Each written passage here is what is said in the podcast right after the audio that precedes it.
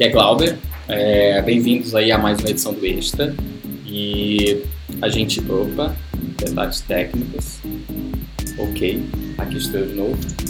É, bom, sejam bem-vindos aí a mais uma edição do Extra. Estou é, bem feliz que a gente está conseguindo continuar com essa, com essa edição da, enfim, dessas, desses papos e tudo mais. Para quem é novo aqui, nesse espaço. O Extra ele é o nosso ponto aberto sobre design, tecnologia e liderança, né, trazendo discussões, bate-papos é, sobre o construir nos dias de hoje, sobre assuntos que a gente acha que é relevante. É, e aí, como anunciado na semana passada, a gente tem um novo curso aí, é, que é tipografia do metal ao digital.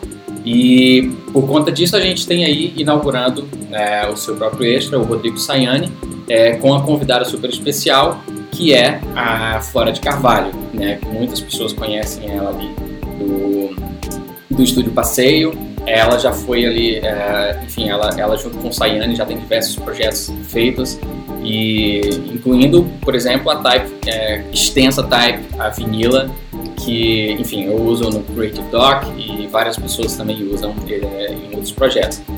É, então é isso, acho que sem mais delongas, o papo de hoje vai ser é, sobre tipografia e aí espero que vocês é, curtam o papo de hoje. Bom, a gente vai tentar não ter a, a, a, gente vai tentar não ter horário, quer dizer, a gente tem um tempo estipulado também para a gente passar a noite inteira é, é, conversando, mas, mas Hoje vai ser diferente, a gente vai ali estar tá respondendo perguntas que vocês tiverem é, na, no chat. E, então fiquem livres para responder, interagir, que a gente vai tentar é, ir aí é, respondendo perguntas à medida que for possível. Então é isso, pessoal, vocês estão ao vivo. Olá, olá! Como está todo mundo? Espero que todo mundo bem aí. É, eu vou ser o primeiro a falar aqui só para, na verdade, para apresentar é, minha amiga e queridíssima designer é, extraordinária, Flora de Carvalho. É, a gente fez um combinado de que um ia apresentar o outro. É, temos uma história longa juntos, né, Flores? É, Sim. E eu, como é que eu posso apresentar? A Flora foi uma das professoras mais importantes da minha vida. É, de várias maneiras. Ela trabalhou comigo na Plau durante quase quatro anos, se não mais, talvez, né? Por aí, né? Entre três e quatro. Entre três e quatro. E, e dentro da, da prática do design, é, o olhar crítico que ela trouxe para, para os projetos, o olhar conceitual e, e o refinamento tipográfico fizeram a Plau que ela é, uh, com certeza, sem sombra de dúvida, o papel dela é fundamental no, no nosso trabalho. Isso só seguiu o respeito e a admiração pelo trabalho dela só cresceu mais e mais uh, agora que ela também é empreendedora com o estúdio Passeio. É, quem pôde já é, acompanhar o trabalho dela, que é magnífico, sabe uh, o nível que é, altíssimo nível. Então, Flora, Bem-vinda ao Extra número 2. Poxa, obrigada. Eu fico até meio sem graça com essa apresentação, assim, é, eu tava até às vezes me liga assim no meio do dia para bater papo, a gente fica meia hora no telefone, porque a gente é não só a gente é muito amigo, né, além de ser chefe, ex-chefe, ex-funcionário, assim, e, e aí é muito legal ver ele falando, fazendo uma introdução é, e eu estava falando para ele hoje mais cedo que ele é o rei das lives e é a minha primeira live. Então, se eu começar a falar com o microfone mutado, alguma coisa tipo, você me perdoe. É, eu sou novata nesse. É, mas acho que agora é minha vez né, de apresentar o Rodrigo. É, eu conheci o Rodrigo em 2014, porque é, é, comecei a estudar tipografia de uma maneira um pouco mais aprofundada, assim, ainda na faculdade. E aí, meio que por acaso, eu descobri é, a existência da Plau, que existia uma empresa no Rio de Janeiro, que era onde eu morava na época, que estava produzindo tipografia de uma maneira muito especial, com alta qualidade, tanto fontes de retail, né, que português é, carinhosamente fala de prateleira, e fontes para clientes, fiquei muito impressionada. Fiquei, nossa, como não conhecia lugar E aí, na época eu estava na Alemanha e eu mandei uma mensagem pro, pro Diego. E aí ele falou, ah, chega aí e tal. E desde então eu nunca, tipo, minha vida mudou profundamente, porque o Diego, ele é um ótimo professor, né? Inclusive hoje em dia eu dou aula por causa dele, assim, ele me indicou para ser professora na Miami. E, e aí eu passei esses três anos na Blau aprendendo muito com ele, assim, ele é um que é muito, é, apesar de ser especialista em Type, ele é muito multifuncional, assim, e ele é muito bom com pessoas, com, com os funcionários, e eu acho que eu aprendi muito, eu acho que um dos motivos para eu ter conseguido abrir o passeio como ele é, é, foi a inspiração do Rodrigo, pela maneira como ele é, conduz a empresa, tem os objetivos dele muito claros e tal. E eu fico muito feliz da, da Blau é, aparecendo cada vez de uma maneira mais é, cada vez mais visível como fornecedor de tipografia né, de diferentes maneiras. Assim. Então, é, é, um prazer enorme estar aqui e é, com certeza é melhor ter a minha primeira mãe, que é um cara que eu sou super amiga e que sei que está comigo nessa. Várias Sensacional. Total. Obrigadão, Flora. É, quem, quem conhece assim o nosso trabalho, o trabalho da Flora, ano passado ela, ela e a Dominique, que é, é agora já não é a outra metade, agora é o outro terço, ou acho que quarto já, né, Flora? É, o outro quarto, mas a, a sócia fundadora com a, com a Flora, elas estiveram no, no dia tipo fazendo uma palestra muito legal, que foi uma das melhores palestras é, do, do, do evento. E é, eu acho que já entrando um pouquinho nesse assunto do, né, de metal ao digital, assim, que é, é, essa, que é um pouco do tema desse, desse extra e um pouco do tema da, da aula de tipografia também, que é essa coisa de vir de um entender de onde vem a tipografia, entender a história da tipografia, para a gente poder fazer tipografia inovadora de novo, né? É, é, e aí os trabalhos, particularmente da, do Estúdio Parceiros, têm muito essa, esse olhar profundo mesmo, né? Que é um pouco dessa, dessa história do, da, de olhar a tipografia como um, um recurso mais do que fundamental para a criação de projetos e é, ainda que ainda que seja um, mais uma das ferramentas, porque o Estúdio Passeio também tem como, como base a ilustração, tem vários vários fundamentos interessantes, mas a tipografia é sempre um, um elemento interessante disso, né? E aí eu queria só começar a, a levantar essa bola, Flora, sobre como é que, como é, que é essa história, assim, porque é, você vai do rascunho ao vetorial de um jeito que, que eu acho que poucos vão, assim, né? Eu lembro que quando, quando eu vi o seu, seu na época era o Tumblr, né? É, você tinha feito alguns trabalhos assim manuais com, com lápis de cor e, e o nível de detalhe era eu nunca, nunca nem consegui imaginar chegar naquele nível de detalhe e isso se refletiu no seu trabalho de vetor também, que é um caminho difícil, né, para quem está começando nas letras. É, e tem uma história que eu acho que é muito pitoresca, que acho que vale a pena você falar sobre a sua relação com a sua mãe, né, de como designer e como ela te influenciou também nessa história da tipografia, assim. Ah, legal. É, bom, eu acho que a minha primeira aproximação com a tipografia foi quando eu era criança ainda, né? Minha mãe é, é, é formada em design, eu acho que ela está assistindo a live, inclusive. A minha irmã disse que ela ia tomar banho para ver a live. É. minha mãe também está assistindo aqui. É, a minha mãe é formada em design, né? E exerceu design por toda a carreira dela, assim, na, na cidade, especialmente por muito tempo na cidade de onde eu vim, né, aqui do interior do Rio de Janeiro. E, e ela, desde pequena, me estimulava, a mim e a minha irmã, a, a testar coisas, acho também para distrair a gente um pouco, assim, ela dava certas, umas tarefas de artes e desse tipo. E nesses momentos que ela precisava que eu parasse de encher o saco, assim, ela me deu um, um catálogo de fontes de fotocomposição, que chamava Quadrado. E ela tinha dois, dois desses catálogos é, em casa. E aí ela falou assim: ah, dá uma olhada nisso, assim, você está querendo, testando fazer, tipo, desenhar algumas letras, olha esses, esses exemplos. E aí eu fiquei muito assim, caramba, isso é muito bom, porque agora eu vou poder fazer, ilustrar as letras das músicas que eu gosto. Assim. Aí eu era, sei lá, devia ter uns 12, 13 anos. Então, é, isso foi muito assim, uau, agora eu tenho um novo mundo de possibilidades. Assim. E uma coisa interessante é, desses catálogos é que algumas, em um deles, é eles, eu, inclusive tem ele aqui, eu posso mostrar, tentar mostrar, né? Esse aqui tá, um velho que tá sem, sem capa. Hum, irado. Fica espelhado, né? A fonte do Twitch, né? Essa fonte da esquerda aí parece a fonte do Twitch. Cara, que demais é. isso.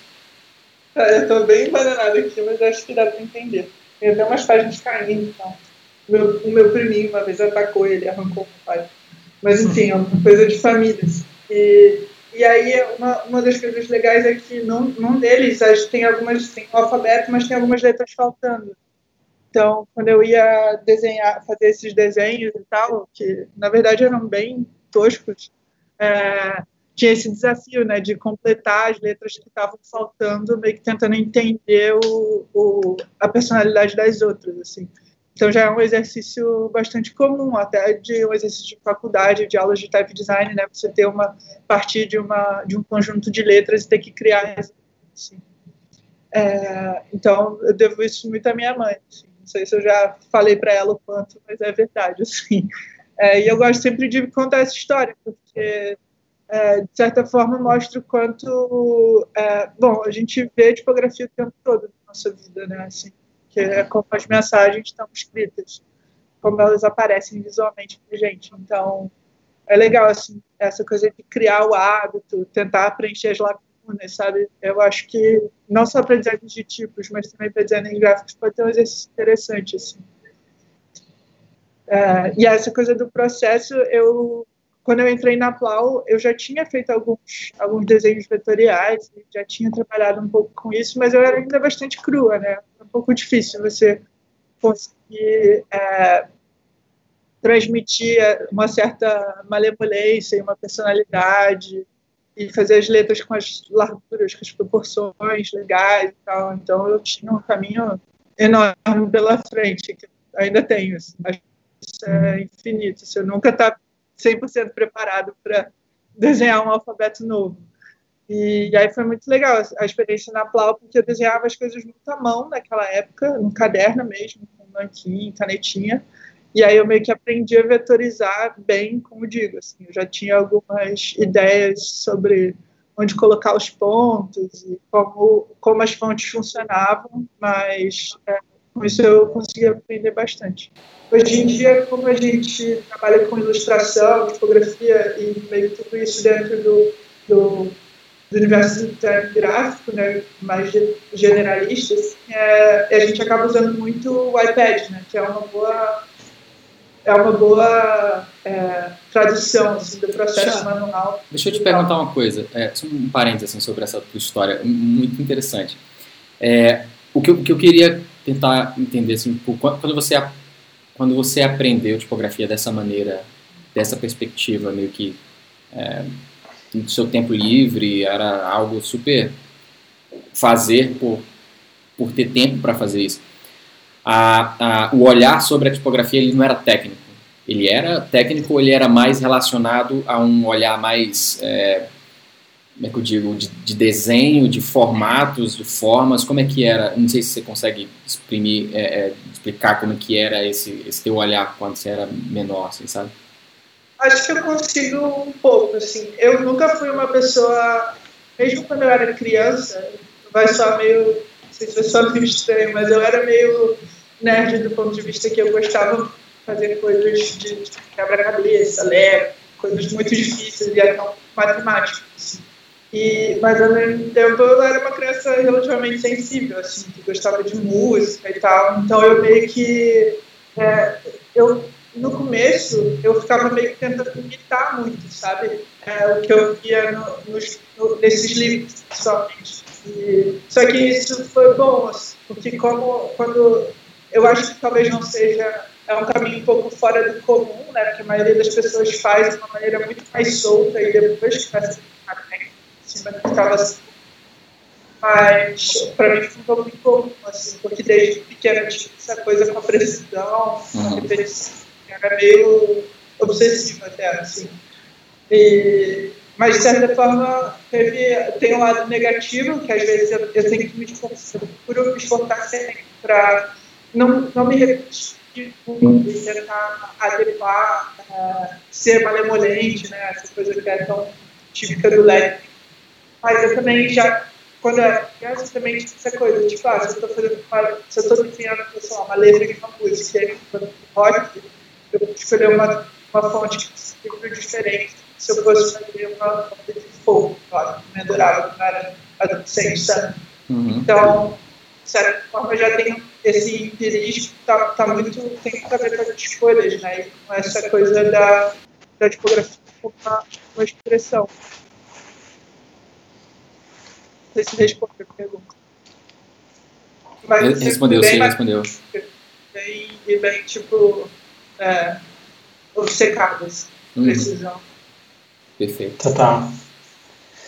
É, só para oferecer um pouco de contraste, assim, né? Porque tem caminhos, assim, né? É, e, isso é muito claro no, no, no, trabalho da Flora, quanto que esse, esse treinamento é, cedo, assim, faz uma, faz uma diferença e traz uma linguagem interessante.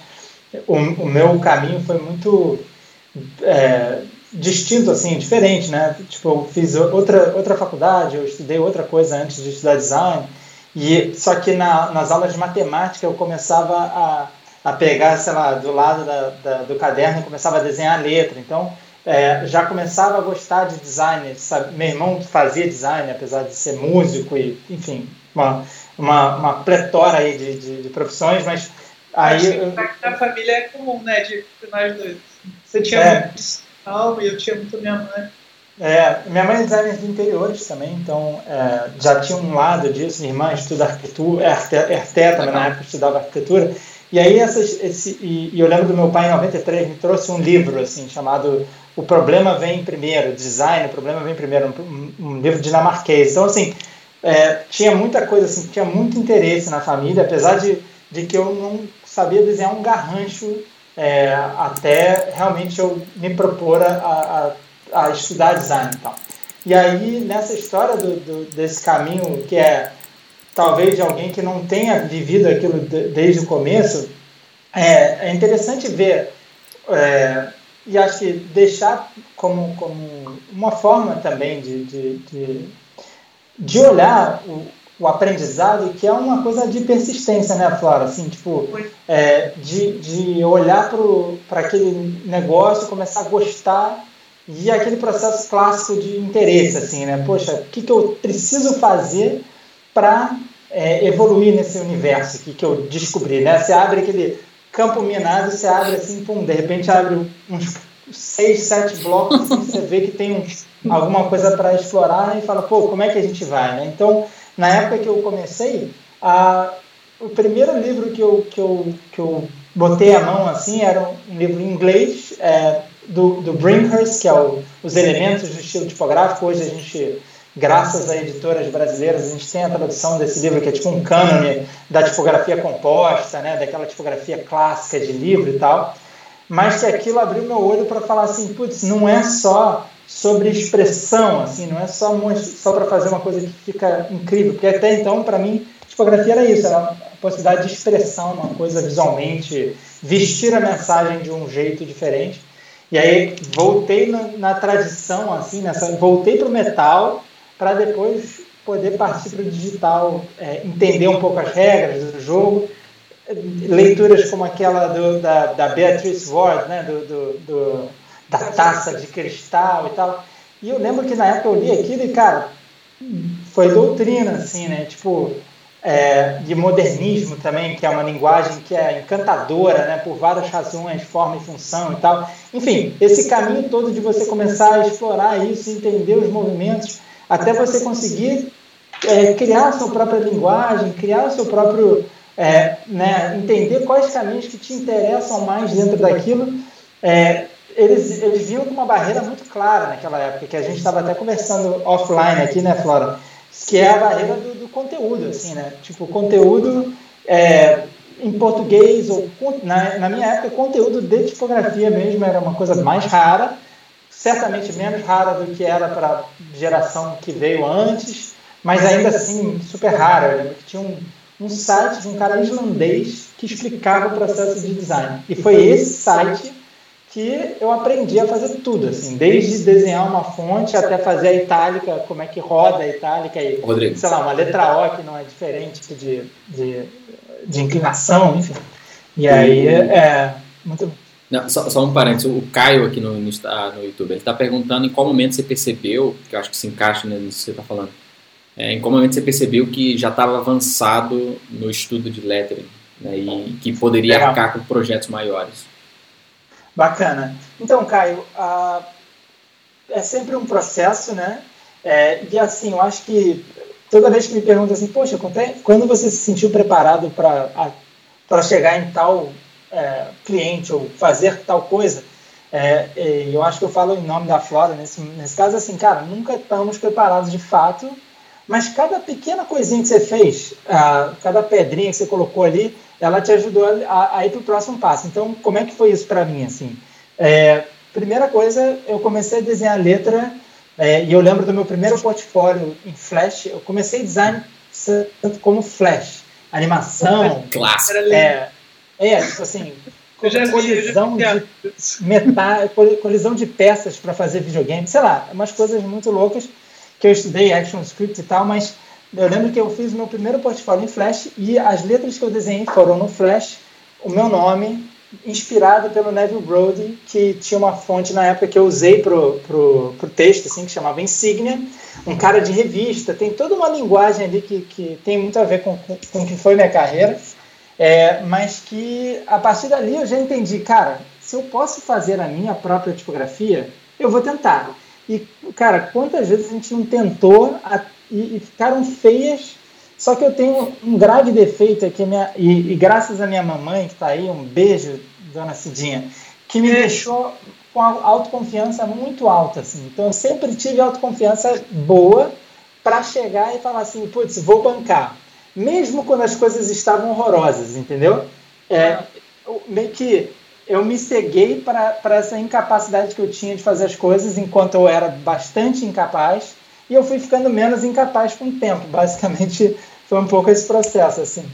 Eu acho que vale colocar um contraponto, assim, porque eu sou totalmente o oposto, assim, né? Não sei se tem uma coisa também de gênero envolvida, assim, né? Acho que não precisa entrar nessa discussão agora. Mas eu sou o oposto, eu fui o oposto, assim. Eu sempre achava que eu tava, que tava muito ruim, que eu não podia mostrar para ninguém, assim. E, e, aí eu acho que é legal, assim, tipo, queria que eu tivesse sido um pouco mais como o Rodrigo, sabe? Porque se tem, se tem um momento que alguém está comissionando um trabalho seu, que viu alguma coisa que você já fez, significa que você já está bom o suficiente para fazer aquilo, entendeu? Interessante. É claro, que talvez no começo não fique o melhor resultado possível se você comparar com é, pessoas que já estão nessa, nessa luta há muito tempo. Né? como o Rodrigo falou, é muito, é um trabalho muito é, que a prática influencia demais assim na qualidade. É, é. Você não pode dar uma sorte de fazer um, de fazer uma coisa linda de repente, sabe? É raro isso acontecer.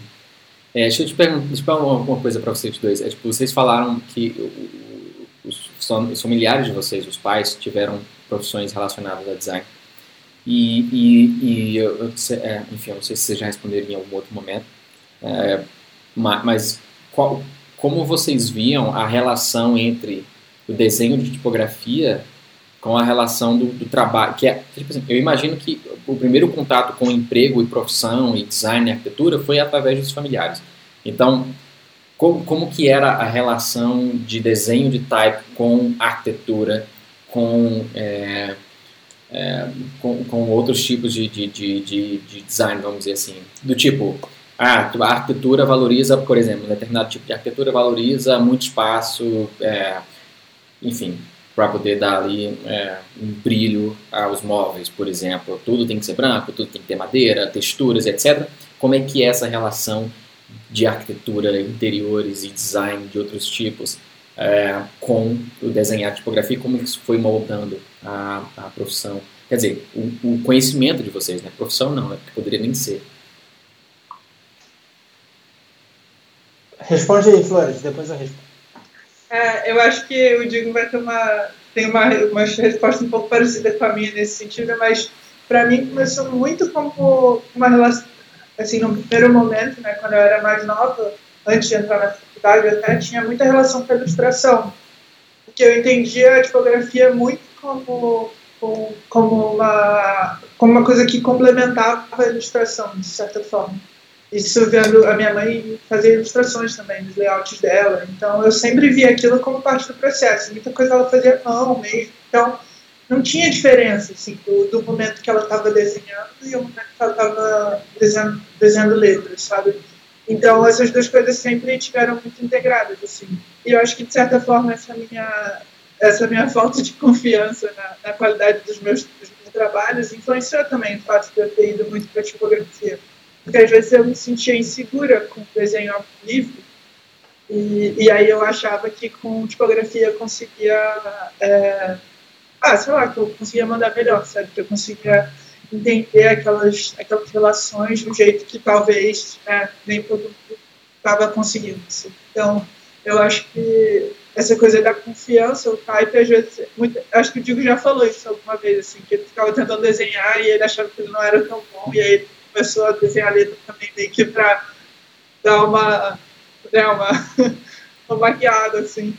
E, de certa forma, isso, isso é uma coisa que está é, tá muito presente na minha prática até hoje, né? Porque a minha sócia, a Dominique, é, é uma ótima ilustradora. Assim. E ela tem uma pegada de ilustração muito gráfica, ou seja, não é muito, não é muito é, realista, digamos. É uma coisa um pouco mais é, das formas, de composição, do equilíbrio, de então, é interessante, assim, porque eu consigo opinar nas ilustrações dela e ela consegue opinar com os panfletos muito por, esse, por esses princípios, né, da harmonia, da composição, ritmo e tudo mais, que é uma coisa que está muito presente na ilustração dela. E acho que essas outras áreas, assim, tem muito, é, começaram a se abrir mais para mim, é, depois que eu entrei na faculdade mesmo. Né? Eu tive aula sobre arquitetura, sobre mas de uma maneira mais empírica, o começo estava muito relacionado à ilustração, assim. E, e, eu acho também muito legal é, a gente pensar também a tipografia em relação a outros a outras linguagens, né, que não necessariamente estão no universo do design. Então, tem muito a ver com a música, tem muito a ver com a arte, tem a ver com é, uma série com a literatura mesmo. Né, eu tive algum, algum tempo estudando sobre isso, então eu acho que tudo que está ligado à comunicação e à expressão humana, assim, você consegue fazer uma relação com a, tipografia de alguma forma. É.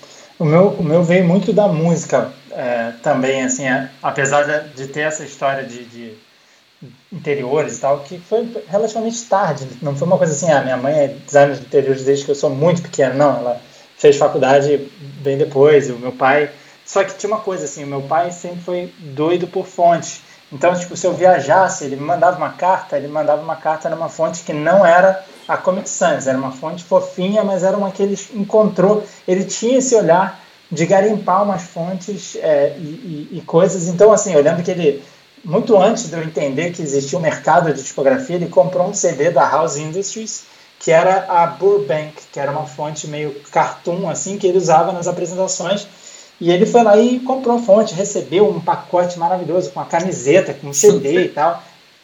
E aí isso aí foi, foi, foi para mim uma, um, um abridor de olhos, assim, de olhos. Né? Minha tia, por exemplo, desenhava a letra.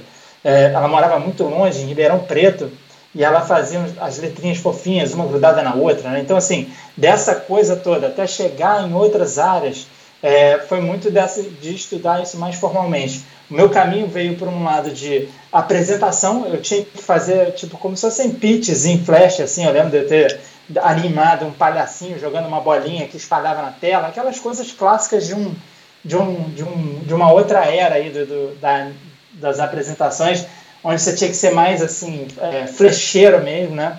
Eu, eu acessava direto aquele Flash Kit. Eu sempre fui rato de fórum, assim, micreiro mesmo, sabe? Para descobrir as coisas e falar, cara, que, como é que eu faço isso aqui para funcionar?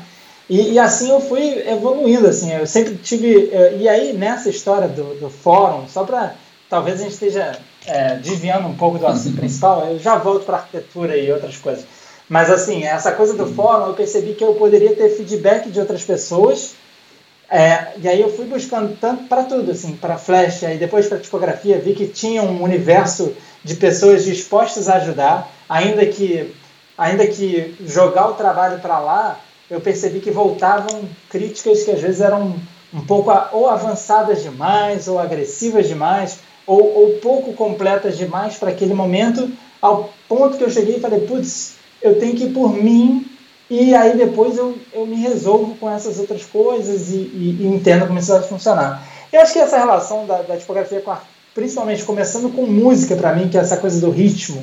É, eu lembro que meu irmão comprou um livro chamado O Som e o Sentido, do José Miguel Wisnik. E lá tem um, vinha com um CD também junto, e vinha assim, é, uma, um intervalo musical qualquer, sei lá, uma quinta, e mostrava assim, a diferença do passo, como se fosse um passo num, num, num quarto, assim, tipo, o intervalo fazendo um certo passo. E aí, quando chegava na, na segunda, né, que é a nona, que é a coisa meio tubarão ali, nona, eu nem lembro qual é o intervalo, mas é aquela que é só meio tom ali, um, um semitom. Talvez o Glauber consiga me lembrar direitinho, mas é, é, é, uma, é um, um momento está junto e rapidinho ele vai desincronizando até que volta. Eu acho que quando a gente comunica com tipografia composta, com tipografia desenhada, você está sempre tentando fazer um ritmo na cabeça das pessoas. Em style design nem se fala, né? O ritmo é tão, às vezes, tão mais importante do que o que está desenhado.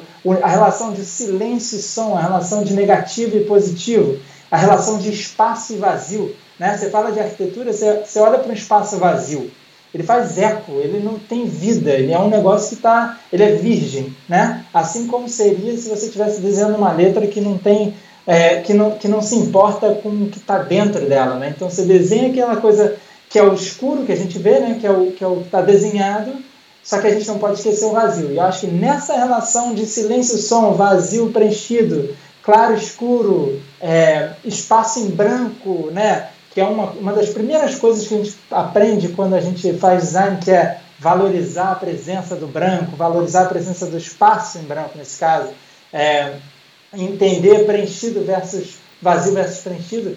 Isso sim, aí você pode extrapolar é, a tipografia para qualquer assunto.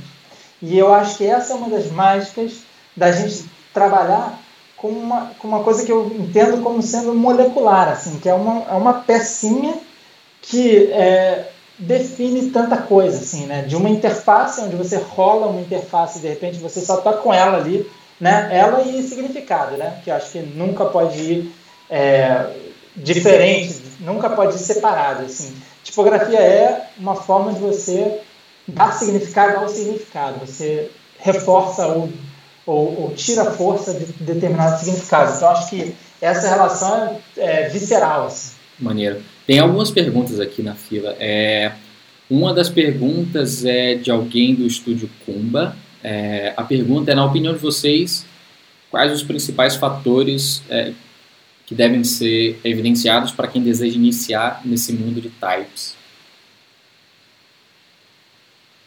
Pode começar, Diego.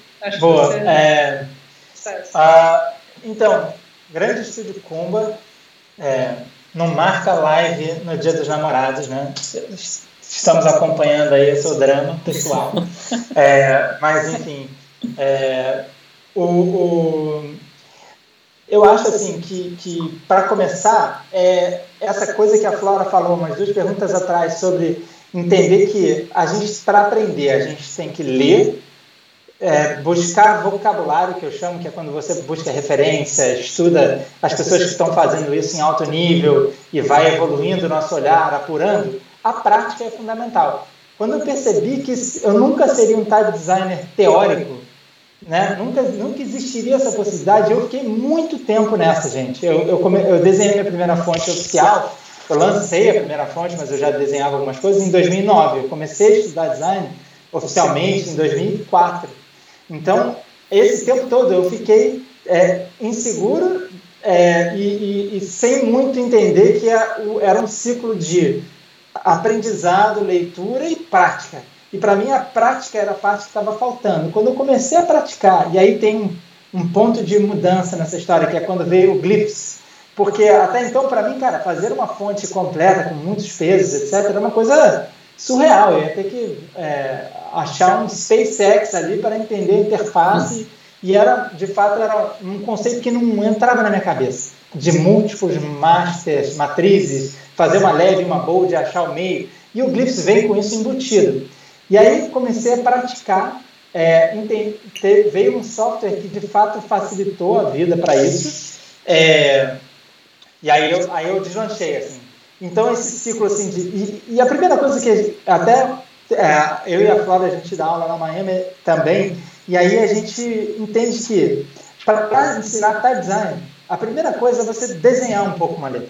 Para você falar assim, cara, como é que é? Como é que é sentir um lápis desenhando um papel para tentar, sei lá, reproduzir ou, ou fazer uma letra? O que, que, que eu sinto nessa hora, né? Que, que, eu, é, que tipo de coisa... Aí você coloca uma outra letra do lado. E aí, o que, que acontece quando você coloca uma outra letra do lado e como é que ela se relaciona? E aí, e o que fica no meio? E o que fica no vazio? Né? Então, você começa a construir as dúvidas que você vai tirar no, na tua leitura, né? Na, na, nas perguntas que você vai fazer para outras pessoas mais experientes. E aí, hoje a gente tem pô, milhares de meios da gente aprender de um jeito muito legal, né? que eu acho que a Flora pode, de repente, complementar e continuar. Sim, eu acho que tem várias coisas que são fundamentais assim, na fala do Diego. Primeiro é que, tipo, da mesma forma como eu é, cheguei nele para pedir emprego, basicamente, né? e, e pedir para aprender com ele, assim, acho que é o, a postura do aprender design tem um pouco a ver com isso. De você conseguir identificar pessoas que são referência, é, não necessariamente é, ídolos, mas que você percebe que a pessoa consegue manter aquela prática de maneira constante, qualidade, sabe? E com um lugar legal na comunidade, assim. É, então, eu acho que é muito importante você conseguir acessar essas pessoas e eu tenho certeza é, que muitas delas estão disponíveis, experiência mais nova que eu digo. Então, é, eu passei por isso. Então, eu acho que vale muito a pena você é, se identificar com o trabalho de alguém que correr atrás dessa pessoa. É, eu também acho muito importante que coisa dos livros, né? Eu sou muito funcionária de livros no geral, eu acho que tem muito a aprender dele e por ele, eu acho que é muito mais fácil acessar isso pelo que eu falando antes, já tem mais além de ter pai, tem uma quantidade, muitos desses recursos estão em português. E, e, e, a terceira coisa é que acho que talvez seja o, o, o Narcos, é, e os mais relação experiência, experiência pessoal, é que muitas vezes desenhavam no papel, lindo, né? Então, assim, ah, adorei o que eu fiz, agora, agora vai. E aí, às vezes, eu tentava passar isso para uma versão vetorial que ficava horroroso, sabe? É, então, e aí isso estimulava muito, porque eu sentia que eu não conseguia é, transferir a mesma qualidade de papel para tela isso seja uma coisa difícil para gente. Então, eu, a minha dica é, é procure tentativas. Né? Para que você vai uma fotografia digital ainda logo. E aí, as, as sugestões que eu dou é, é por mais que a gente já desenhe coisas de papel muito é, ou muito complexas, é, talvez é, treine a composição vetorial com formas um pouco mais simples, com formas dinâmicas. Você entender coisas como ajuste, proporção de, de ótica e tudo mais. É, e outra coisa que eu, que eu sugiro muito também é, é se você não é muito Illustrator aí, vale muito a pena testar o Illustrator como uma ferramenta de desenho à mão livre. Também, né? Isso é um processo que eu faço muito até hoje. Às vezes eu faço à mão, ou seja no papel para create. E aí, antes de isso, eu faço um momento intermediário no e eu uso aquela, aquela é, pencil, sabe? Que se você tem a livre, estranho, é uma ferramenta que muita gente ignora quase, ela é muito boa para você testar um espelho e tal. Então, é, às vezes, digital pode te ajudar a deixar a coisa um pouco escura. Então, às vezes, eu estou saindo de treino, desenho todo torto, um milhão de mas a forma está mais resolvida. E aí, você acaba quase uma outra etapa, que colocar as coisas no lugar. Então, de certa forma, tipo, é, que tenha desenho vetorial com, com é, refinamento muito difícil, coisa muito técnica e ao mesmo tempo muito da percepção visual. Então, você tem que estar muito treinado visualmente para conseguir chegar naquele resultado. Eu acho que você conseguir identificar boas fazer repetir aquilo que fizeram antes. Então, essas cada é, começa com processos básicos, isso é ótimo é, para você conseguir fazer com geométrica e cortar e ter pedaços, criar outros pontos para ver que fica melhor, é, do que já sair querendo fazer uma vida de derivada com várias coisas, sabe? Acho que muita gente é, nessa ansiedade. Assim. Boa. Só para complementar, eu acho que também é, dessa transição entre começar começar uma coisa até é, ter, ter mais robustez para entregar coisas mais complexas, acho que pra, é, eu, eu, acho que essa história de você desenhar uma letra, né, para começar assim, é, vai, vai que você tem um projeto onde você tem um, sei lá, no, no caso de branding ou de ou de revista, por exemplo, como eu fiz, como eu fiz bastante quando eu comecei é, a trabalhar com design, que era mais revista, é, você tem um título, faz o título. Eu lembro que eu tinha um título que era Boxe em Cuba. E aí é, a revista era uma revista super simples, meio careta, helvética, assim, no, no corpo de texto. E eu falei, pô, tem uma foto de um, de um boxeador cubano, um menino boxeador cubano, assim, mostrando como é que era a história dessa, de, dessa, dessa criança até se tornar um profissional. Eu falei, cara, vou, vou dar, dar um jeito de trazer essa história pro, pro título. E aí eu peguei o boxe em Cuba de novo, exatamente do jeito que a Flora falou, assim, não existia Glyphs para mim, ainda não tinha nenhum tipo de, de, de software além de Illustrator, InDesign. Eu peguei os, o, o box em Cuba em Neovética, tirei os, os meios né, das letras, as contraformas, separei, fiz, fiz como se fossem três faixas, meio IBM, assim, né? Horizontais e, e, e o, do, da letra A eu fiz um, o, o triângulo né, da, da, bandeira de Cuba com a estrela. Então foi uma coisa que não me demorou, não me tomou tanto tempo, mas compôs muito bem com a matéria. É, e aí, por exemplo, depois de uma outra revista, ao invés de fazer um título, pegar uma fonte, desenhar, eu peguei uma Sharp na época, aquela canetinha de ponta grossa, escrevia o negócio, escaneei com 80 mil pontos também mas é isso, você vai começando pequenininho e vai, e vai é, crescendo ao longo do tempo, é, entendendo melhor as coisas. Interessante. É, é... Opa, desculpa. Só, só uma, uma, um adendo, assim, que isso é uma boa dica, assim, né? Que muitas vezes você pode começar customizando algumas coisas que já estão prontas, assim, né? E, e outra coisa que eu acho também é que eu admiro vários designers que têm um trabalho é, que parte muito da geometria e da composição geométrica, então também não fica achando que é só porque é geométrica é chato, né?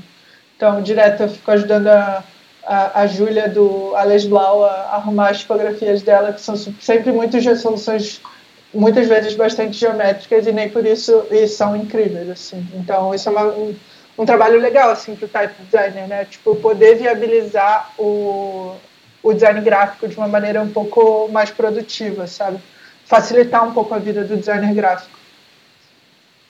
Maneiro. É, tem, tem, tem vários, pelo menos tem umas 5, 6 perguntas aqui na fila. Tem uma que é da Júlia, Júlia Lago, é, e é uma pergunta interessante. É, acho que ela, enfim, eu acho que vale para os dois de qualquer forma. Então é sempre que falam é, a Plau e o Sayane sempre falam tem como objetivo transformar a tipografia em algo pop. Então a pergunta, como que a gente pode democratizar mais o aprendizado em type? Existe vida além do glyphs?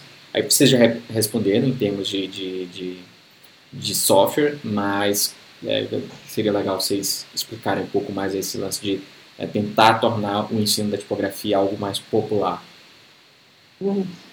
É, excelente ponto e de fato, assim, existe uma discussão no mundo da tipografia desenhada, do type design, que é justamente a, a mais gente fazendo, mais gente diferente, é, mais diversidade, certamente, que é um ponto que, em comum quase tudo na vida, precisa melhorar, né? É, é, e aí entra nessa história é, um, um, dos pilares que é da Plau e, e um pouco dessa história de como a Flora veio a dar aulas também, que é é, e, e, tem o platô, né, onde ela dá aula também sobre outros assuntos e tal, e tem o aprender design, óbvio. É, mas assim, essa história de entender que hoje você tem conteúdo de qualidade e gratuito ou um pouco mais, ou muito mais acessível do que era antes, é, em diversos lugares, assim, né? Se, se você vai no YouTube, você vai encontrar coisas sobre tab design como eu jamais teria encontrado lá na, no começo. É, e aí, a, uma das coisas que a gente tenta fazer, quando a gente meio que a gente vem redesenhando a identidade visual da Plau, acho que já deve ter umas 80 lives que falo essa mesma coisa. Meus, meus movimentos são bem lentos, tá, gente? Eu falo, mas a gente chega lá.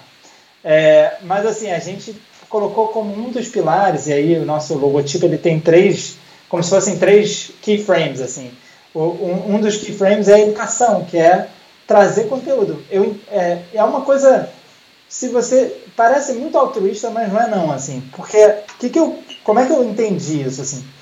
É, eu olhei para o Maya Fontes, as fontes que eu vendo lá, elas são vendidas para a galera de fora, na maioria das vezes, só que a gente tem muita gente no Brasil que tem interesse, ou pode ter interesse por fontes. Então, é, é como se eu estivesse fazendo um grande trabalho de funil de vendas quando eu, quando eu distribuo con conteúdo de qualidade gratuito em português. Quando eu escrevo um artigo é, de, de maior complexidade, ou, ou principiante, ou, ou qualquer que seja o nível, em português, para compartilhar com mais gente, para que mais gente conheça, ache que tipografia é algo que vale a pena ser falado, né? É, enfim, e, e, de novo, existem inúmeras instâncias em que isso pode se tornar um assunto corriqueiro. As eleições, né? É, existem cada, a cada momento, a cada grande evento que acontece, isso pode ser comprovado é, no dia de hoje, que é um dia é, que, que é o é, o dia seguinte a um dia super importante na história do mundo, com certeza, é, você vê quantas, quantas coisas pipocam que são tentativas ou tipográficas, bem intencionadas, mal intencionadas, tem de tudo, assim, mas é, é, você vê o quanto que a tipografia está na comunicação do dia a dia. Então aí você vê que, que dá para se encaminhar nesse sentido. Assim. Então, acho que é um pouco por aí essa história de conteúdo bom. E tá aí, tem muitos. assim. Uma das editoras, eu vou falar sobre a Estereográfica e vou deixar a Flora falar sobre a UBU e sobre outras iniciativas. Né? A Estereográfica tem um livro que é muito incrível, traduzido em português, chama é, Como Desenhar Tipos, do Esboço à Tela.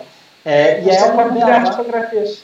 Como criar tipografias, do esboço à tela. E é um, é um livro muito, muito completo sobre o processo todo do, do type design, assim, né? Então, é, só aí você já tem uma ferramenta que eu não tive, que a Flora não teve, que né, o Sabino e a Ana Leitner não teve para criar. Então, é um pouco isso. É, eu queria complementar a fala do Digo, eu mandar um beijo para a Júlia o trabalho dela no motor é, e como tipógrafo. Mas eu acho essa pergunta realmente muito relevante, assim. E eu acho que tipografia tem uma grande é, neleca, para não usar um termo pior, que é o fato de que o Glyph só funciona em computadores da Apple. É. Né? E só isso já é, uma, já é um corte demográfico, assim, é, absurdo, sabe? É. Então eu acho que essa essa o que o Diego falou tem muita relevância assim tipo ir atrás das pessoas que estão produzindo conteúdo gratuito ou de baixo custo é, mas eu acho que a gente também como comunidade uma comunidade de certa forma privilegiada que é majoritariamente branca e até hoje majoritariamente masculina a gente também cabe a gente cobrar um pouco e tentar procurar ações que que possam ajudar a democratizar assim. É, eu acho que é, uma das coisas, uma das possibilidades é uma, uma ação que, por exemplo, depois de ontem eu fiquei pensando, claro, eu já tinha pensado bastante sobre isso, até porque várias pessoas desistiram de fazer o meu curso quando descobriram que o Glyph só existia para Apple, porque não tinham computadores Apple, chegaram lá com computadores emprestados e tal. E eu acho que a gente tem que pressionar o Glyph para fazer uma versão Android, não sei quanto, Android não é, sei lá, é Microsoft Windows. Windows Friendly, esqueci até o nome, olha só. e não sei quanto isso é possível, assim, mas eu também queria é, sugerir agora, até aproveitando para botar um pouco de fogo no, no parquinho, né? Como dizem, tipo, há um tempo atrás o, o, o James Edmondson estava fazendo. O James Edmondson é um designer que eu gosto muito, assim, eu digo também. Não só pelo desenho é, das fontes, como da, da maneira como ele fala sobre tipografia de, de uma forma muito engraçada e acessível, assim, é quase assistir uma série de comédia, assim, no, no Netflix, assim, ler as coisas dele. E aí ele, é, não era isso que eu pensei em falar em primeira mão, mas eu vou dizer que ele fez uma, agora na quarentena ele fez uma série de posts é, explicando certas peculiaridades de cada letra, assim. E esse conteúdo estava em inglês, óbvio, é, e aí a Flávia Zimbardi se comprometeu a traduzir os conteúdos de cada uma das letras e postar no Instagram dela e deixar isso público. Então, é, ações desse tipo são muito bem-vindas, eu acho que para essa democratização. E aí, na verdade, eu lembrei do, do, do, James Edmondson porque ele fez uma ação há algum tempo atrás que ele tava meio, ele convidava é, designers de fontes já estabelecidos a comprarem uma licença do Glyphs Mini é, para algum estudante é, ou designer iniciante, eu não lembro muito bem quais eram as restrições é, de países subdesenvolvidos ou, ou de, certa, de certa forma que estavam de certa forma à margem assim né? E achei essa essa essa ação muito legal mas ao mesmo tempo ainda tem isso né? Porque beleza você dá a licença mas a pessoa tem que ter um computador. Então computador Apple para poder instalar esse, esse glitch então eu acho que nos Estados uhum. Unidos isso é muito mais possível que aqui então eu acho que a gente, como comunidade, assim, precisa é, realmente descobrir maneiras, assim, né, de tornar esse, essa, essa prática mais acessível. Eu mesmo é. estudei numa, eu estudei numa faculdade pública que tinha 40% de cotas, e, então, assim, é, o, meu interesse por tipografia é, só pôde é, florescer, digamos assim, até o trocadilho ridículo meu nome, é, desculpem, é, só pôde florescer quando eu fui para o intercâmbio pelo Ciência Sem Fronteiras, né, que era um, um, programa de intercâmbio do governo da Dilma, primeiro governo da Dilma, que, que levava pessoas com tudo pago para estudar fora do Brasil e trazer esse conhecimento de volta. Então, a primeira vez que eu pude ter o Glyphs instalado no computador foi exatamente quando eu comecei a fazer fontes, porque eu comprei um computador com dinheiro do governo, sabe? Então, como a gente não pode esperar muito do governo nesse sentido, eu acho que a gente precisa se organizar como comunidade para fazer essas coisas acontecerem, apesar de toda essa bagunça política que a gente tem. Uhum. É, existem até softwares livres, né? FontForge e tal, tem o FontLab que também é, é igualmente caro em relação você tem até licença de estudante, que é bacana, assim, mas dólar a 5 reais, tudo fica muito caro. É. Você tem o FontForce, que é uma alternativa que funciona no PC, Mac e tal. Mas esses softwares, eles, coisa, eles assim, são é mensais ou você paga uma, uma, vez? O, o que? O Vips ou o Font? Esses todos softwares, eles, é. Todos eles são paga uma vez. Assim, o Vips Mini, que seria a versão mais acessível de todas, custa mais ou menos 50 dólares e dá para fazer bastante coisa, é, só que só tem para Mac, infelizmente. É, e o FontForge eu acho que é gratuito é, e assim, eu acho que qualquer programa de desenho vetorial de tipografia ele é interessante de você conhecer, independentemente se você é tipógrafo ou não, porque ele tem várias coisas que facilitam você desenhar uma letra. Entre elas, sei lá, manter inclinado a, a inclinação que tem que ser, né? Tipo, curvas versus retas você consegue manter sem que seja o Illustrator, porque nesse caso acho que o Illustrator não é, não é a melhor ferramenta. Assim. Mas sim, a gente tem, tem um caminho bastante longo aí pela, pela frente é, para ser resolvido, com certeza. Entendi. Tem uma pergunta interessante aqui do Fabiano. É, a pergunta é como vocês lidam com a dicotomia entre o treino constante do olhar com o uso de ferramentas para o design de tipos. É, se, eu, se eu puder dar uma intro nesse tipo de pergunta, eu acho que é muito interessante. Tipo, é, é, eu acho que pode ser traduzido para pessoas que, que começaram a codar em algum momento da vida.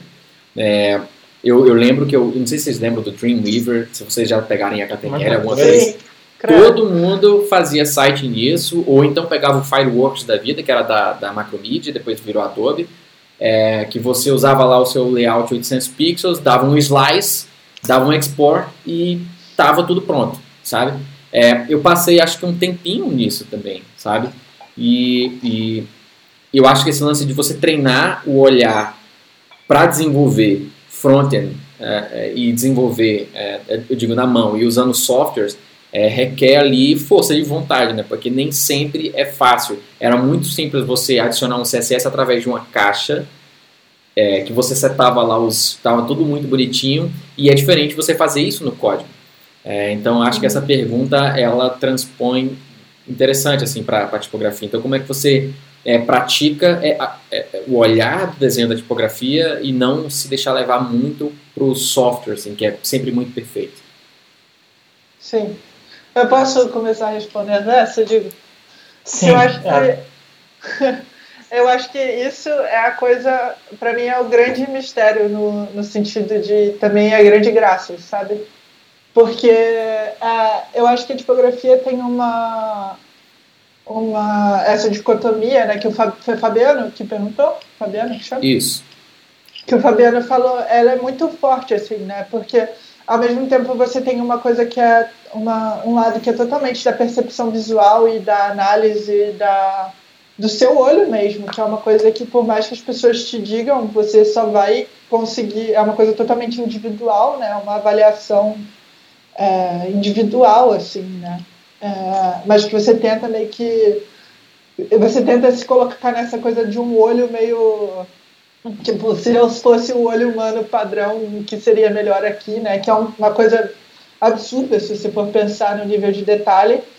Então tem uma coisa muito humana, muito, é, muito individual até, e ao mesmo tempo tem um lado muito matemático, assim.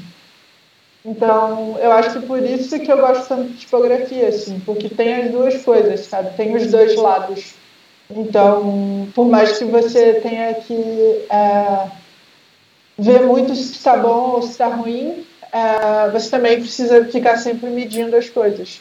E também tem uma coisa muito importante, eu acho, no desenho de tipografia, é que a matemática ela nunca, ela nunca é suficiente é, antes do escrutínio do olho, assim, né?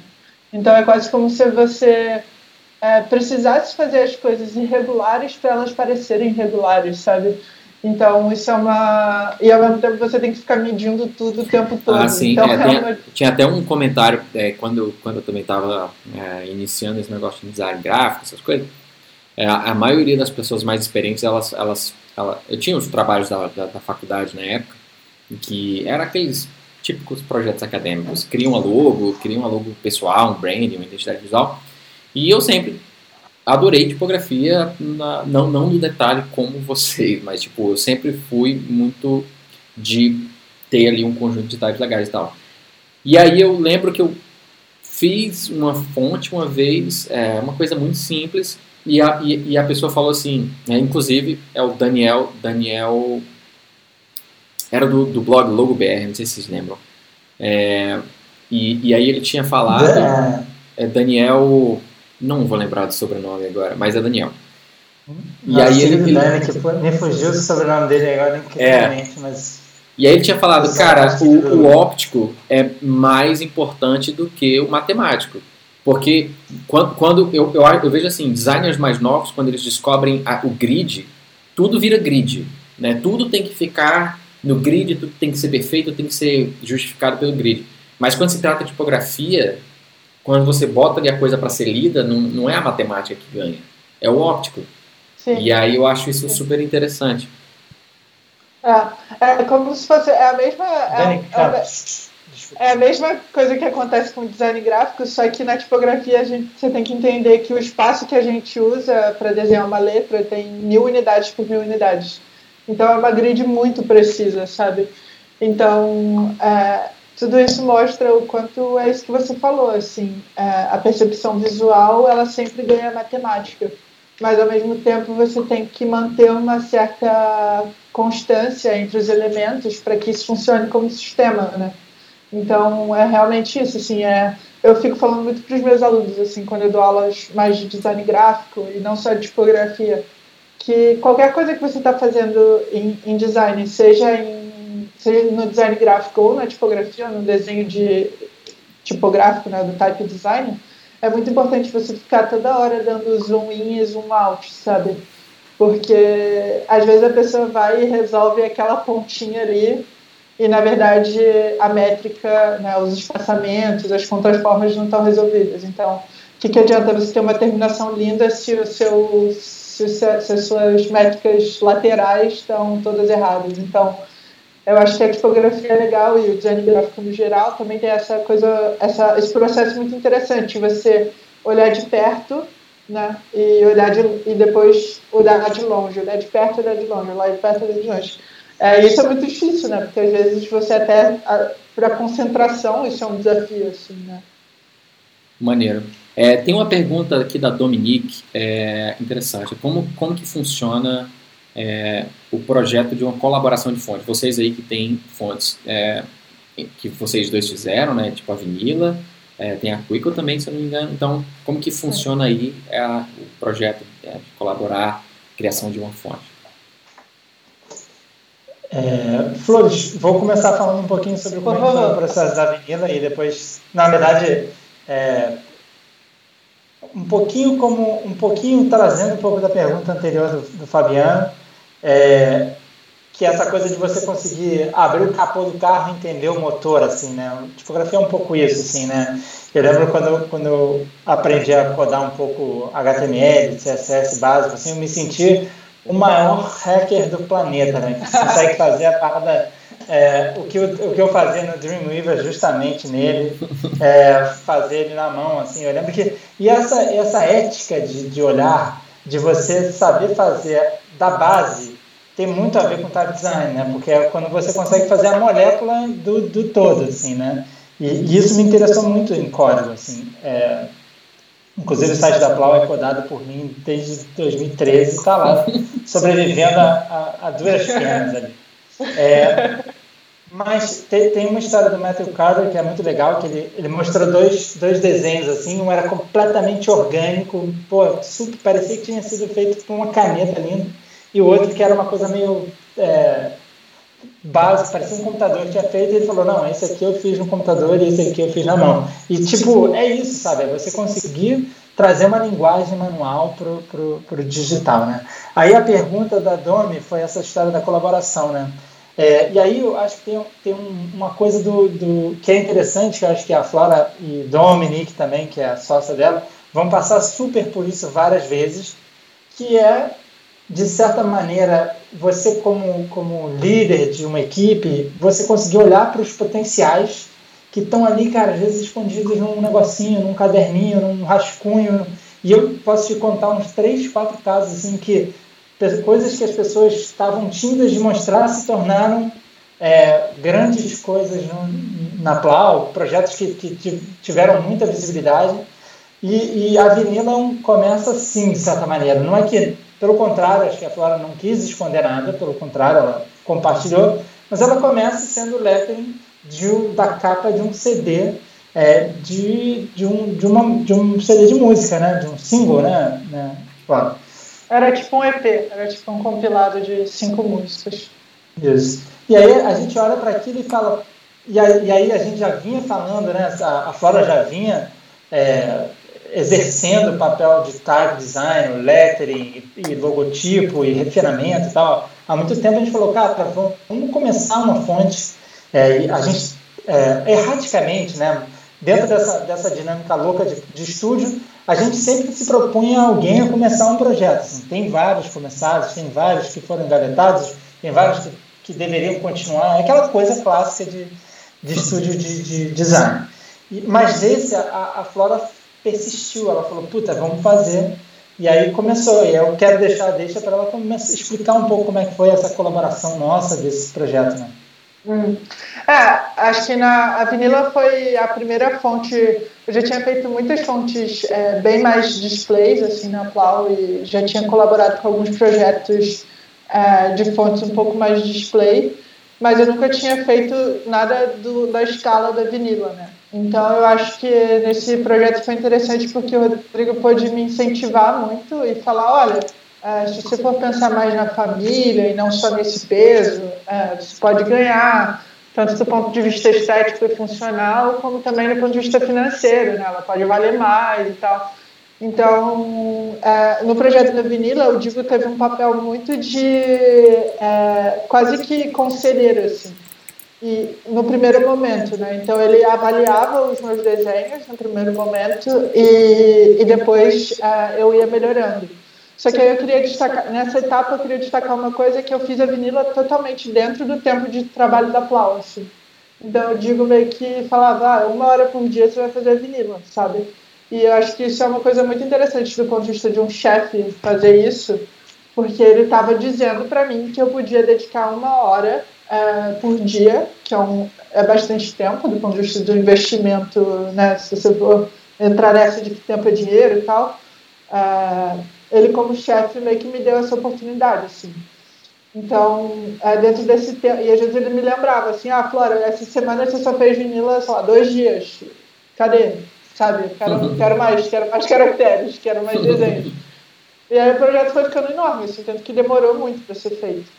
E, aí, tinha uma angústia também, né, Flávia, se eu puder te interromper rapidinho, tinha um pouco uma angústia, que é assim, é, como, como líder de uma equipe também, a gente tem que ter um. É uma linha muito tênue. E a, e a gente brigou várias vezes por isso, né, Flora? Assim, cara, é, como a Flora é muito, muito capacitada para fazer o que ela faz e, e, e justamente por isso eu não sentia aquela necessidade de ser um mentor, né, de ir lá e dar um conselho, perguntar como é que estava. Geralmente quando as pessoas andam bem sozinhas, vai embora, assim, né? Tipo, não é uma coisa de, de... e acho que tem, existem outros outros modelos que talvez funcionem melhor do que esse, mas esse era o que eu conhecia, assim, né? Então a gente brigou várias vezes, brigou no bom sentido, né? De falar, caramba, digo, a gente brigava muito. É, e, e, e, ao mesmo tempo eu falava, poxa, mas está indo bem, entendeu? Tipo assim, porque tem, de um lado, uma insegurança de será que eu estou indo no caminho certo de quem está fazendo, metendo a mão? Do outro lado, tem uma insegurança de, de repente, estar influenciando demais no desenho daquela pessoa que está é, tá, tá, fazendo, então é, acaba que é, é, um pouco tênue essa linha e é engraçada essa relação, né? Agora, eu, tem uma outra coisa que eu acho que é fundamental, e a gente vai meio que para a parte 2 dessa história, que é, chega uma hora que desenhar uma tipografia é uma fonte, é, com uma família de fontes, é uma coisa muito exaustiva, é um processo muito exaustivo. Então eu já estava, sei lá, dois ou três anos desenhando a vinila, não aguentava mais abrir aquele arquivo. Eu olhava para aquilo e falava assim, caramba, eu fico com vontade de mudar tudo toda hora e aí, nessa hora, o Rodrigo teve um papel muito importante, porque ele interviu e ele falou assim: tá, beleza, mas é, te entendo, já passei por isso. É, realmente foi um salto, um, um passo muito grande, é, sei lá, provavelmente maior do que as minhas pernas, mas eu tinha uma, uma ajuda, com a ajuda dele, nem tanto, assim porque era uma fonte com quatro masters, então tem 48 estilos. Eu nem, eu nem lembro. Agora tem fonte 12 masters. É, né? tem dois. Então, e, e, foi justamente, enquanto eu estava desenhando é, quatro masters só, é, o que o Rodrigo fez foi, falou, beleza, eu acho que para a gente colocar isso no mercado, a gente precisa de itálico. Eu vou fazer, sabe? E, e aí eu falo assim, Obrigada. Eu não, eu não, não ia conseguir começar o Itálico. O projeto ia ficar parado para sempre. Deixa eu te perguntar. Então, o, que é, o que é Master? É uma matriz, né, cara? Ah, e, e, a matriz da, de uma fonte, ela é como se fosse. Eh, de novo, a gente volta para o metal, né? A matriz de uma fonte, ela é como se fosse um, um lugar que é um buraquinho. Pensa num, num, num, num pote que você joga o chumbo e ele sai dali, você sai com uma letrinha pré-pronta, assim, que você lixa e ajusta. Então, essa matriz, os nomes tudo de tipografia meio que vem dessa história. Dessa época. Leading, né? O entrelinha. É leading uhum. porque você separava as linhas com chumbo. E Sabe pode voltar para. E aí, no, na tipografia digital, a importância da matriz é porque você desenha os extremos. É, normalmente, quando você vai fazer uma família, se você tem um peso light e um peso bold, é, você desenha o light e o bold, e aí você gera automaticamente, por um processo chamado interpolação, tudo que tem intermediário. Então, a maioria das fontes que a gente vê no mercado, que são essas que têm variação de peso, elas têm duas matrizes só. É, e, claro, é, precisa de muitos, alguns ajustes no meio para isso ficar bom. Assim. Então, você tem que fazer algumas exceções, mas, a grosso modo, o processo é esse. E, e aí a vinila, ela, ela, varia tanto no peso quanto na largura. É bom falar isso, porque nem todo mundo conhece a vinila, apesar dela estar tá arrasando aí no mundo. no, no, inclusive no Creative Doc, assim. É, eu, eu é uso ela pra caralho. Alegria. E todo mundo elogia, alegria. todo mundo elogia, todo mundo pergunta lá nos stories, que fonte é essa que você tá usando? Eu falei, é vinila, vai lá, vai. Ai, que bom. As das nossas, das nossas vendas são por causa do Creative Doc. É, então era um projeto bastante ambicioso, assim, apesar de ser uma grotesca sem serifa, né, uma fonte que a princípio seria relativamente simples, ela tinha esse desafio é, bastante de complexidade da família que era muito grande. Assim. Com adicionado então, variable, né, Flores? É. Que aí a gente volta um pouquinho naquela história da música. É, e aí o, o Digo meio que teve esse papel fazer essa parte que é muito importante no type design, que não é só do desenho, né? Também é um pouco da engenharia.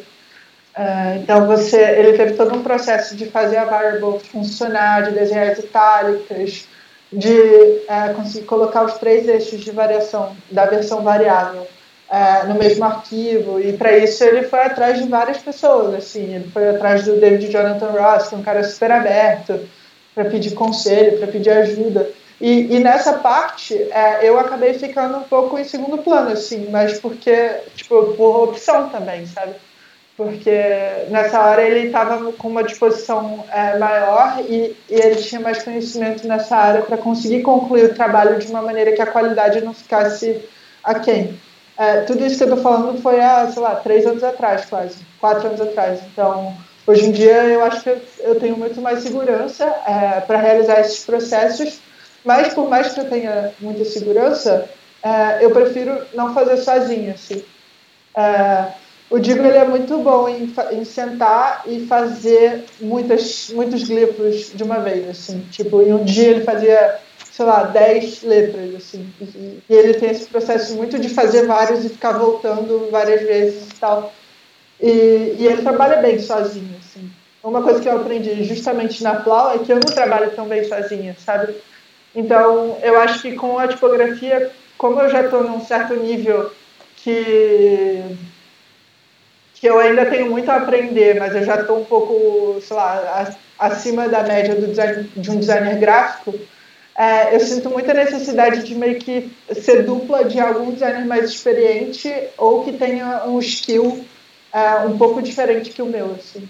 Então, eu, acho que eu sou, por exemplo, é, a gente recebeu uma proposta de trabalho para fazer uma fonte e aí eu, eu me sentia confortável com o desenho em si, como eu tinha passado pelo processo inteiro da vinila, mas eu queria ter um segundo olhar de uma pessoa que fosse um pouco mais técnica.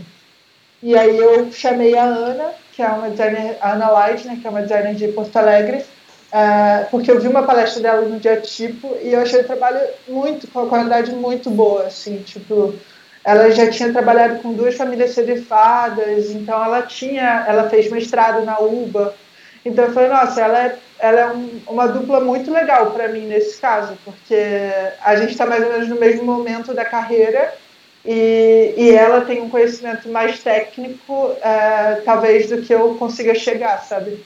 Então, foi muito legal esse projeto, porque a gente foi dividindo absolutamente tudo, assim. É, a gente desenhou cada uma metade das letras e dos símbolos e dos números e tudo mais. É, a gente fez o espaçamento, uma fazia um pouco e a outra corrigia, e aí depois a outra fazia uma outra rodada e voltava. Então, foi um processo diferente, que eu nunca tinha feito com o Digo, né? O da, da Vanilla foi um pouco mais faseado, e com a, Ana, com a Ana foi totalmente junto, assim. A gente, às vezes, é, abriu o Glyphs com compartilhamento de tela aberto para decidir certas coisas, sabe? Então, isso é uma coisa que eu descobri, assim, que eu adoro ser type designer, mas eu preciso de gente em volta de mim, eu preciso que as pessoas é, me estimulem a, a. Sabe? Eu acho que isso é muito legal, assim, que são dois, dois tipos diferentes. É porque no começo, desculpa, eu tô falando muito, mas é porque isso é uma, era uma grande frustração, assim, para mim. Porque eu fiquei, ficava muito assim, caramba, será que eu nunca vou conseguir terminar nada, sabe? Será que eu nunca vou conseguir chegar no final de nada? E eu acho que trabalhar com outras pessoas me ajudou muito nesse sentido, de tipo, ah, se você tiver outra pessoa que também está nesse barco com você, a chance de você chegar no final é muito maior, seja qual for o processo.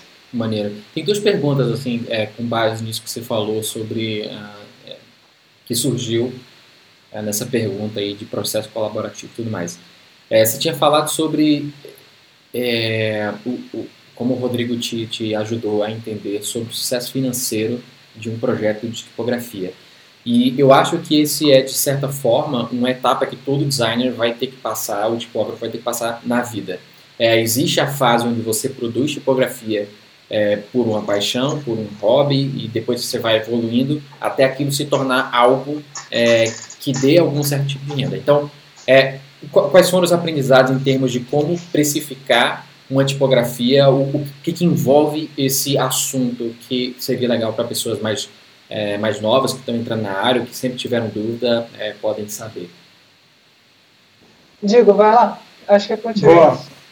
Beleza, assim, é, foi, foi um aprendizado totalmente empírico também, assim, também dentro desse ciclo de insegurança, joga e sai correndo, vê o que, que vai dar, para mim, né, eu acho que a Flora já entrou num, num momento de maior maturidade, né? Já, já conseguiu é, navegar num, num, num, lugar onde ela já tinha esse conhecimento, foi adquirindo junto com, comigo, assim, é, e com várias outras pessoas. Mas eu joguei uma fonte no MyFont, meu irmão, e aí entra um pouco essa história, Flora. Parece que eu fiz tudo sozinho, mas não foi assim, né? Tipo, meu irmão que me estimulou a colocar a fonte no MyFont por qualquer preço que fosse porque ele já julgava que ela estava boa o suficiente, senão para mim estaria engavetado até hoje. E ele, aí eu falei, quer saber? Vou fazer. E meu irmão é um cara mais é, tem um ímpeto mais de, tanto de ele aprende tudo que ele quiser sozinho e, e ele vai lá e faz assim. Então e aí eu peguei, pô, roubei um pouquinho disso dele naquele momento e joguei lá a 5 dólares um peso da, da Motiva. E aí quando eu entendi que tinha um mercado, de novo aquele campinho minado, puf, se abriu assim, putz, agora tem mais uns, um espaço aqui para entender, e daí foi assim. E aí, essa estratégia de mirabolante especificação é entender quanto custa uma tipografia que é mais ou menos aquela que você está fazendo, é, outras similares. É uma pesquisa como se fosse uma pesquisa de concorrência, é um plano de negócio ali, né? Então, se eu, ao mesmo tempo, entender que eu tenho um público brasileiro, então eu não posso precificar minha fonte. Eu, eu, sempre entendi que eu não deveria precificar minha fonte, por exemplo, que eu acho um preço super justo, 50 dólares por um peso de uma fonte. É justo, tem vários que eu pagaria feliz. Mas eu nunca entendi que deveria ser assim, então eu, eu precifico em 20, 30 cada as minhas, assim, para dar uma oportunidade do, do brasileiro, ainda mais na época em que eu comecei, que era mais, sei lá, 2, 3 para 1 ainda poder comprar. Então, isso foi muito sempre parte do meu, do meu pensamento. É, e aí tem, tem essa história. Aí tem a camada de precificação do produto, né? Que é o produto fonte. Mas aí depois você tem a história de que, de repente, por você ter feito fontes que, que são respeitadas ou usadas e aparecem, você passa a ser chamado para fazer fontes. E aí é uma outra história de precificar esse serviço, a licença, entender toda essa questão legal de que uma. E aí tem uma coisa que é muito legal do produto fonte, que é o mesmo negocinho, o mesmo arquivinho lá, OTF, que custa 20 dólares para um, para uma outra empresa e uma outra, uma outra circunstância pode custar 20 mil. Né? E, isso é mágico no, no, software, né? em qualquer software, que você pode é, monetizar de maneira diferente. É, e, e, isso é muito incrível. Assim. É, eu até falo para a galera assim, que é melhor do que fazer livro em termos de. Se, é, é, tão ou mais difícil do que fazer um livro, mas é um, é um, é um negócio legal porque te dá possibilidades financeiras reais, desde que né, tenha qualidade, que tenha dedicação, etc. etc. Uhum. só tentar é, dar uma. Organizar, uma né? Não, só dar uma explicada assim, para as pessoas que talvez não sejam tão não estejam tão familiarizadas com esse mercado. Normalmente você tem dois processos. Ou você faz uma fonte é, auto-iniciada, né, que você mesmo começa a desenhar, e aí você vende como uma fonte de prateleira, ou como é, em inglês seria retail o termo, ou você pode é, ser comissionado por uma empresa é, para fazer uma fonte própria para aquela empresa. Então, você pode fazer uma. Isso a gente chama de fonte customizada ou em inglês custom, né?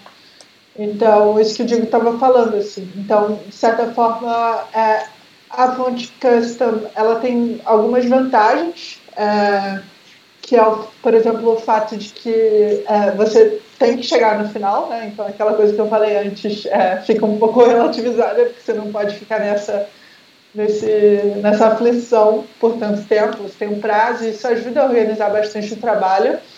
E você já sabe quanto você vai receber por ela. Assim. É, porque isso é uma coisa que vai ser acordada justamente com o cliente ou através da agência que está é, pedindo aquele trabalho. E aí, por outro lado, você tem a fonte de prateleira, que normalmente ela tem um esforço muito grande é, inicial, você não recebe nada é, nesse processo, e, e aí você começa a receber esse dinheiro pingadinho, uma vez que você lança essa fonte, você vai recebendo é, e as pessoas vão comprando a licença. Então, foi isso que aconteceu com a Motiva, assim. E acho que uma coisa legal da Motiva é que é, tem, tem uma coisa legal nessa história do Digo, que ele disponibilizou um, um peso só e já conseguiu ter uma renda e, e depois a Motiva virou uma família muito extensa, que já foi licenciada por empresas gigantes e tal. Então eu acho que isso também é, relembra um pouco o fato de que a tipografia é um produto digital é, e é um software, né? Então, da mesma maneira como se você lança um aplicativo, você tem é, a possibilidade de é, criar versões e ir melhorando aquilo com o tempo, na tipografia isso também é possível, sabe? Então eu acho que entra um pouco naquela conversa da qualidade, assim. De vez em quando digo, parava tudo na falando assim, ah, uma pessoa descobriu que tem um acento do tcheco que está voando na motiva e agora eu preciso consertar. Então ele ia lá, consertava é, e aí ele atualizava aquela versão. Então eu acho que tem muito disso também, né? Que como é para nossa sorte, para o nosso azar, né? Também acho que todo designer de interface passa por isso, né? Tem essa sensação de que o trabalho nunca acaba também, né? É, então, e, e, tipografia é feita por humanos, então, é, com certeza, pode ser que passe um acento voando, e isso não significa que a fonte é ruim, sabe? É uma coisa que faz parte.